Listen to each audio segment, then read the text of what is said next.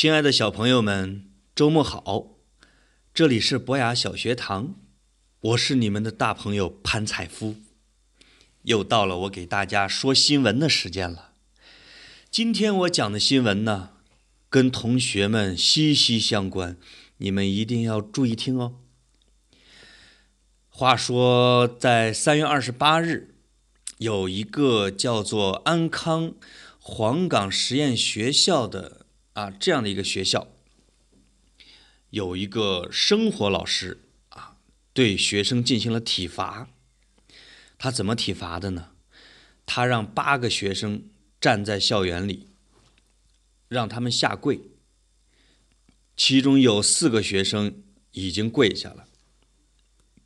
啊，那个学校有老师把这个场景拍成了照片，啊，来控诉那个生活老师，引引起的反响很大，大家都批评那个学校和那个老师的做法。那个学校呢，现在说他们要辞退那个生活老师，让学生下跪的这种做法是非常严重的体罚。所以今天我就跟大家讲一下啊，什么叫体罚？体罚有什么后果啊？如果有老师或者有别的人对你进行体罚，应该怎么办？我小时候啊，这一说，我小时候就快三十年前了。那时候都在农村上学，啊，那老师打学生啊，太普遍了。我记得上一年级的时候，我正听着课呢，就听见我后边咕咚咕咚。我这一看，什么？原来有一个孩子睡着了。那个孩子学习也不好，已经留一年级留级都留了三四年。老师看他在睡觉，急了，就把他的小板凳抄起来，啊，朝他背上咚咚咚敲了起来。哎呦，那个可怕的场景，我到现在都没忘。实际上，那时候老师的做法啊，已经是体罚，而且我觉得违法了，啊，只不过大家都不懂，啊，随着社会的进步，啊。这种体罚是被严厉禁止的。那什么叫体罚呢？比如说啊，也可能你见过，也可能没见过，罚站、罚跑步，啊，老师用尺子打你的手心儿、打屁股、拽你的耳朵，啊，或者用巴掌打小孩的头或者脸，啊，或者是等等啊。对你的身体进行这种虐待的这种办法，都是体罚。还有一种呢，是叫变相体罚。变相体罚呢，它是不伤害你的身体，但是它会侮辱孩子的人格，会让孩子产生心灵创伤。比如很普遍的一种，罚抄作业、抄课文有的孩子问：“那这个怎么叫变相体罚呢？”你比如，如果老师让你把错的地方改过来，并且誊抄到你的本上，这肯定不是。但是有的老师会让孩子说：“罚抄十遍课文，啊，这个罚抄二十遍作业。”前两周我还给小朋友讲过一个士兵。被他的长官惩罚抄两千遍军队的纪律，那是非常严重的变相体罚。我认为，另外呢，罚钱，这也是变相体罚。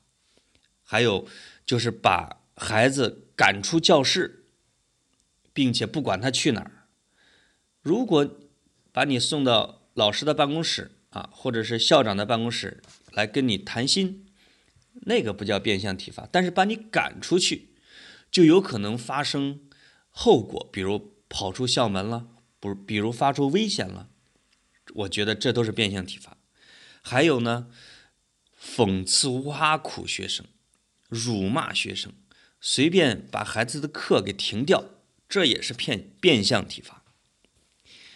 还有一种是无休止的写检查。这个淘气一点的孩子，我估计都有体会。就是如果你犯了错误，啊，把这个情况写出来，说明一下，并且反思，这是没问题的。但是，一遍一遍的写检查，写完之后给退回来，说检查的不够深刻，反思的不够深，继续写，这对孩子也是一种折磨。还有一种比较轻微的变相体罚，就是罚站。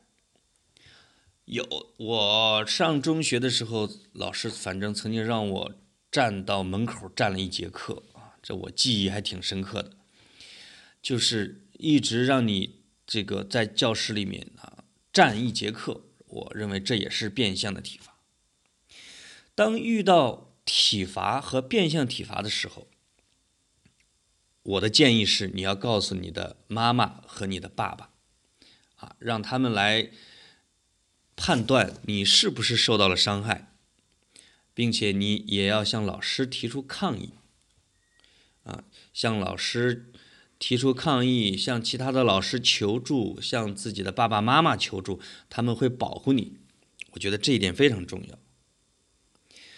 但是，啊，有的人又会问了：这也不敢罚，那也不敢罚，现在的学生完全都不敢惩罚了，那学生是不是就无法无天，什么都不害怕，或者说什么规矩都不遵守了呢？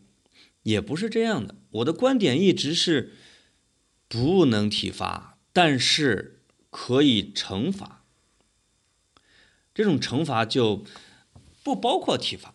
比如说惩罚会，比如你犯了这个一些啊错误啊，老师会罚你劳动。在有的地方说强制学生罚学生扫地不可以，但我觉得劳动也可以接受的一种惩罚措施。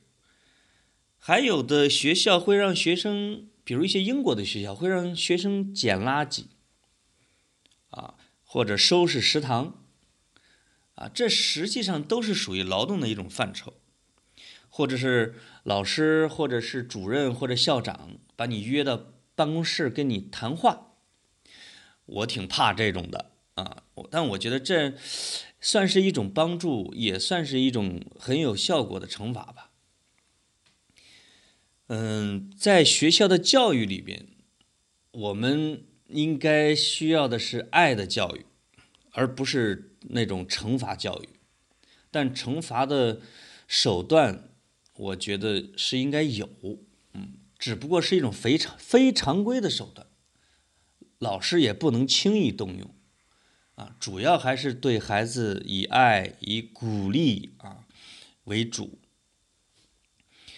我最后给大家讲一个啊，在英国的一个小学里面啊，有一个犯了挺严重的错误的小学生，他是怎么被惩罚的？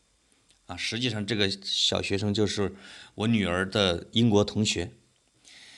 有一天，有一对儿，有一个妈妈和一个女儿路过他们的学校，路过门口，啊，这个妈妈和她的女儿长得可能比较胖，有一个淘气的孩子啊，就领头。还有三四个其他的男孩子啊，都是男生，就辱骂了这个那个妈妈和那个女儿，说他们是这个肥狗啊，用英文说的，还这个哈哈大笑的嘲笑他们，啊，那位妈妈就带着女儿到学校，因为她非常生气，去找了校长，说应该管教你们的孩学生，校长。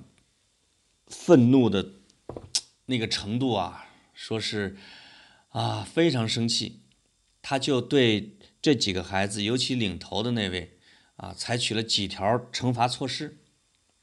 一个是让那几个孩子向那个妈妈和女儿道歉啊，要诚恳的道歉。第二个呢，是让这几个孩子的爸爸妈妈。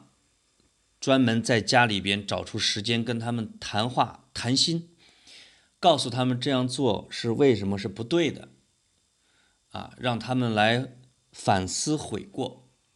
最严重的一条惩罚措施呢，是取消了他们那个学期去参加呃野外野营的活动，就是他们全年级的学生都要去山里边住一个星期，去游泳、划船、爬树、野营、做饭、住帐篷，那是所有的孩子梦寐以求的啊一个活动啊。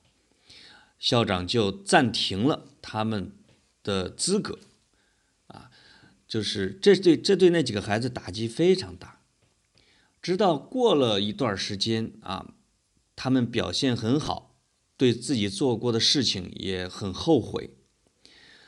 校长呢又恢复了啊，他们去参加这个野营的这样的资格，那几个孩子就很感动，啊。嗯，我也知道那几个孩子从那以后就再也没有犯过那样的错误，所以我认为那位校长这几条处理措施是非常好的。暂停你的资格啊，实际上不是体罚，但是一种惩罚，而且这种惩罚在孩子的印象里边很深刻，啊，也会促使他去反思自己到底做错了什么，去改正什么。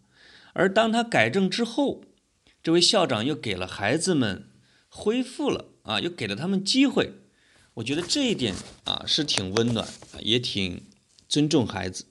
所以，我我认为这个办法就是一个很有效的惩罚的办法。最后交代同学们一下，就是如果你受到了体罚，在法律上，那个体罚你的人。可能就会犯了虐待罪，或者是故意伤害罪啊。如果情况严重的话，你要明白这一点。当你遭受或者说你有可能会遇到这种体罚的时候，你要告诉他们，你有可能会犯虐待罪和故意伤害罪，并且一定要告诉你的爸爸和妈妈。我交代的这些，你们都听到了吧？好的。周末愉快，祝小朋友们能够快乐、健康、安全的成长。好的，再见。